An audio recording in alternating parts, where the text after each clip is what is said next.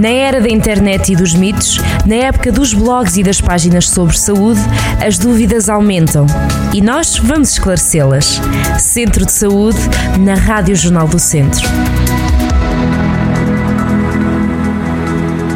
Sejam bem-vindos a mais um Centro de Saúde. As doenças cardiovasculares são a principal causa de morte no mundo e a arritmia cardíaca é uma doença cada vez mais prevalente. Assinal, assinalou-se o Dia Mundial do Coração e uh, vamos uh, falar com o Luís Santos, coordenador de Cardiologia do Hospital CUF Viseu, que nos vai então explicar o que é, que é esta questão da arritmia e que cuidados uh, devem ser adotados.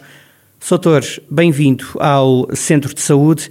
Não estamos a comemorar este Dia Mundial do Coração na própria data, mas este dia é, aconteceu no dia 29 de setembro, mas este dia é importante ser lembrado. Ô, oh, Soutor, eu pergunto-lhe, antes de mais, o que é que é esta o que é que são as arritmias? Bem-vindo, antes de mais. Olá, Carlos, muito bom dia e bom dia a todo o auditório. Muito obrigado pelo convite e pela oportunidade de, de, de estar consigo. Um, as arritmias, a responder à, à, pergunta, as arritmias cardíacas são é o nome genérico que damos a qualquer perturbação ou a qualquer doença uh, do sistema elétrico cardíaco. O, o funcionamento do coração enquanto músculo, enquanto bomba que, que irriga todos os órgãos, eh, pressupõe uma ativação elétrica prévia. E, e, se, e essa ativação elétrica é, é, é, é, da responsabilidade de um conjunto de, de células e, e, de qualquer eh, mecanismo patológico que altere eh, o funcionamento normal dessas células vai levar a que haja perturbações do ritmo cardíaco que, dependendo da gravidade, da frequência e, e, e da forma de instalação, podem eh, ter consequências no funcionamento do coração e, em última instância, afetar a, a saúde das pessoas. Portanto, um, as arritmias é qualquer perturbação ou qualquer doença que atinja o sistema elétrico cardíaco que culmina depois eh, e que se reflete no funcionamento do próprio coração. Ó, oh, doutor, que sinais de alerta eh, é que, é que o nosso corpo nos dá e aos quais devemos estar atentos? Olha, Carlos, nós, nós eh, e isso é uma das, uma, uma, eu acho que uma das perguntas mais interessantes e que, mais ouvimos aqui no consultório é, é, começa muitas das vezes pelo que, o que é que é o normal de, do ritmo cardíaco, que nós normalmente conseguimos medir muito facilmente pela, pela frequência cardíaca, pelo pulso até porque agora temos uh, cada vez mais pessoas que têm acesso a relógios, que, que têm essa função e essa capacidade. O nosso coração uh, deve, a frequência normal, mínima, deve andar acima dos 50 batimentos por minuto e a máxima abaixo dos 100. Portanto, o pulso normal é, é estar entre os 50 e os 100 batimentos por minuto. A partir do momento em que o coração ou bate muito devagar e, e, devagar, então será abaixo dos 50, muito embora até possa às vezes ser normal, principalmente em jovens atletas, até, até haver frequências mais baixas, mas abaixo dos, dos 50 e, e claramente abaixo dos 40, isto, é, e, e, ou acima dos 100 eh, batimentos por minuto em repouso, o indivíduo pode começar a ter sintomas eh, que, que, resultam da, da, da, do prejuízo da irrigação cerebral, porque se o coração estiver a bater muito devagar ou muito depressa, pode não cumprir a sua função de irrigação e os sintomas, então, é, em primeira instância, o indivíduo ter uma percepção de batimentos anormais do coração, seja lento ou rápido, uh, ou então o, o, a, a, manifestação é, é, é sempre neurológica, portanto, o cérebro mal irrigado dá dores de cabeça, dá tonturas, dá, e em última instância, o sintoma mais grave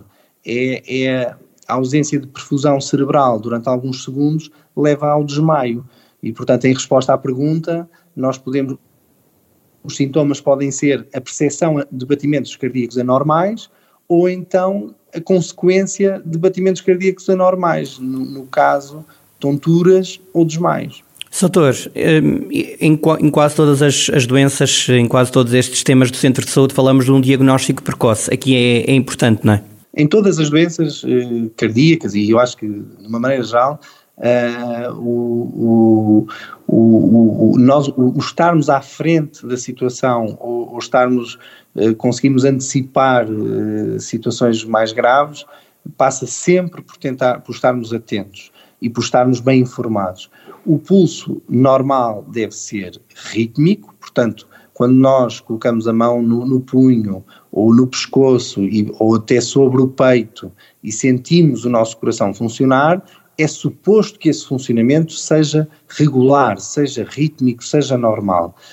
Um, e depois ter uma frequência uh, normal, que era aquilo que falámos há pouco. A partir daí, qualquer percepção de batimentos anormais ou documentação de frequências muito baixas ou muito altas devem levar uh, as pessoas ao seu médico de família ou a procurar um, um cardiologista, porque, e, e, e, falando até, Carlos, na arritmia mais frequente e que nós vemos mais, mais vezes na prática clínica, que é uma arritmia que se chama fibrilhação auricular, em que basicamente o coração tem um batimento irregular, pode ter uma frequência cardíaca normal, embora tendencialmente seja elevada, mas pode ser, um indivíduo com fibrilação auricular pode ter uma frequência cardíaca que, que, se situa entre os tais 50 e 100 batimentos por minuto, mas o que caracteriza, o que caracteriza uma fibrilação auricular é um batimento anormal, é um batimento irregular, irregularmente irregular.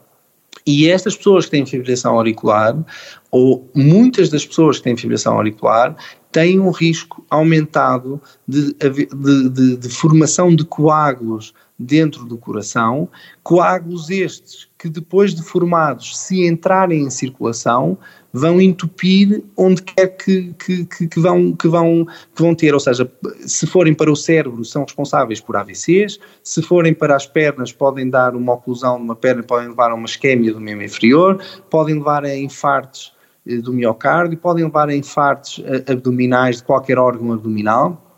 E basicamente nós sabemos que até 20% das tromboses, dos AVCs que vemos na população, são devidos a esta arritmia.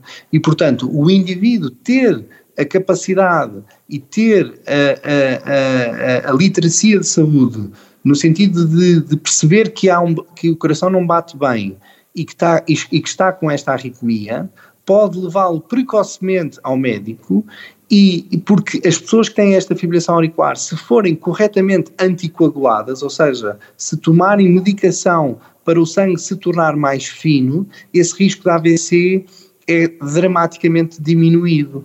E, portanto, é, é claro, é, é, talvez o exemplo mais paradigmático daquilo que pode ser uh, a capacidade de um indivíduo uh, precocemente encontrar um problema que lhe pode, em, em, última instância, evitar uma, uma consequência que pode ser dramática, porque o AVC pode determinar que o indivíduo fique sem poder falar, sem poder mexer metade do corpo, ou até, em última instância, uma morte muito prematura. Portanto, uh, uh, o, o, ritmo cardíaco, eu diria que nesta questão do ritmo cardíaco, o, o diagnóstico precoce das arritmias pode prevenir consequências dramáticas na, na, vida das pessoas e, portanto, é muito importante que as pessoas estejam atentas, estejam, meçam, saibam inclusivamente monitorizar a regularidade do ritmo e encontrando alterações ou tendo dúvidas dessas alterações, devem se dirigir ao seu médico de família ou ao cardiologista que, Sim, que as siga. Oh, que as siga. Exato. Ó oh, Soutor, o que é que nos últimos anos tem mudado no tratamento destas doenças? Nós, a capacidade que temos, eu diria que a mudança que, que, que eu tenho assistido e, e, a forma que, onde eu, onde eu acho que há, onde se nota realmente uma mudança, é, é, é aquilo que eu falava há pouco, Carlos. os, o, estes novos dispositivos, uh, smartphones e, e estes smartwatches, portanto, a capacidade que as pessoas cada vez mais têm de terem no seu pulso um, um, aparelho que lhes controla o pulso e a frequência cardíaca, e há, e há destes relógios, há alguns que inclusivamente até já estão aprovados por entidades de saúde internacionais como bons discriminadores de arritmias cardíacas, isso leva a que muitas, muitas pessoas consigam documentar essas arritmias muito mais facilmente, porque, Carlos, nós, ao contrário de muitas outras doenças, como por exemplo, imagina, uma artrose, uma catarata, uma, uma, uma doença, eh, são doenças que estão lá, percebe? Ou seja, nós temos os sintomas, eu posso, dói-me um joelho e eu faço uma radiografia e se o joelho tiver um problema, o problema está lá. A questão das arritmias é que nós estamos a falar de uma doença que pode ir e vir. pode aparecer e desaparecer. Ou seja, muitas das vezes estes doentes queixam-se que sentem o coração a bater de forma anormal, mas isso dura, por exemplo, 5 minutos ou 10 minutos e não dá para ir nesse momento fazer um eletrocardiograma. E, portanto, a pessoa muitas das vezes chega às instituições de saúde, dirigem-se à urgência, dirigem-se aos consultórios e quando chegam estão bem, percebe? E, porque o ritmo cardíaco tem essa é como, olha, é como a, a meteorologia. Nós temos momentos em que está sol, e momentos em que está chuva e momentos em que até troveja. E, e, uma trovoada é um momento único, é um momento que pode durar 10 minutos e depois, passado um bocadinho, até já está sol outra vez. E o ritmo cardíaco também pode ser assim, pode ser uma coisa intermitente. O termo técnico que nós usamos é paroxístico. E, portanto, a capacidade que as pessoas hoje em dia têm de ter um relógio que lhes monitoriza o coração e que lhes permite, inclusivamente, gravar e fazer tiras de ECG no coração é, para mim, um grande salto do ponto de vista do diagnóstico destas doenças, porque permite cada vez mais os doentes eh, monitorizarem-se, eh, diagnosticarem-se, quer dizer, fazer o exame que depois leva ao diagnóstico e, portanto, quando, quando chegam a nós, estão mais diagnosticados e isso permite diagnósticos mais precoces, tra tratamentos mais, mais assertivos e consequências menores para, para quem, quem, quem sofre estas doenças. Doutor, para a população, que conselhos é que deixa para cuidarem do, do coração? Os, o, o, o, a, a, recomendação, Carlos, é, é, é, é, sempre a mesma. Eu acho que as pessoas. Eh, é, é tão simples que, que, muitas vezes já. já mas, mas eu acho que é sempre importante nós, nós salientarmos. Nós, nós vamos ter aqui o coração que, que merecermos. Eh, eu diria assim: nós devemos ter um, um estilo de vida uh, saudável, uh, procurar ter atividade física regular, não precisa de ser muito intensa e, aliás, não deve ser muito intensa. O ideal é caminharmos 35, uh, 30 a 45 minutos por dia numa marcha, uh, num, num, num ritmo elevado, mas basta uma marcha 30 a 45 minutos por dia, ter uma alimentação equilibrada, evitar eh, gorduras, evitar fritos, portanto, uma alimentação tipicamente mediterrânica. Uh, uh, o, consumo de álcool deve ser muito ligeiro, portanto, o consumo de álcool deve ser ou inexistente ou muito ligeiro.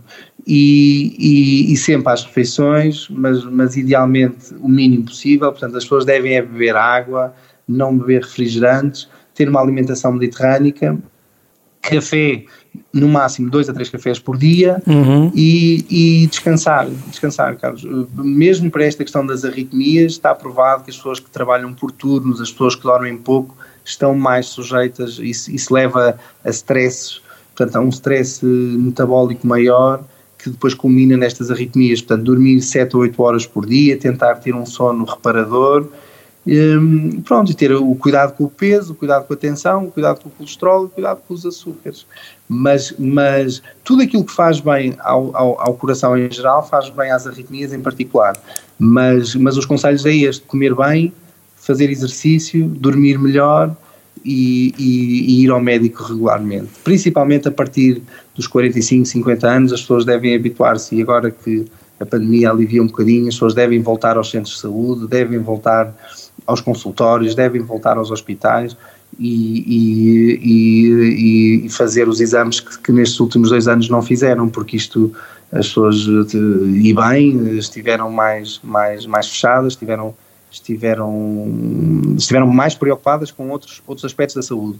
Mas, mas obviamente que, e, e foi, e foi necessário, mas neste momento é preciso voltar a fazer os rastreios oncológicos, é preciso voltar a fazer as colonoscopias, é preciso voltar a, a, a medir o colesterol, a ver o açúcar, a medir a tensão, porque hum, nem só, nem, não, não há só Covid. Exatamente. O Covid, o COVID foi, foi algo que, que nos marcou e marcará esta, toda esta geração, e, e, mas, mas, mas agora também há o resto, e sempre houve, mas é preciso agora também recuperar esse tempo perdido.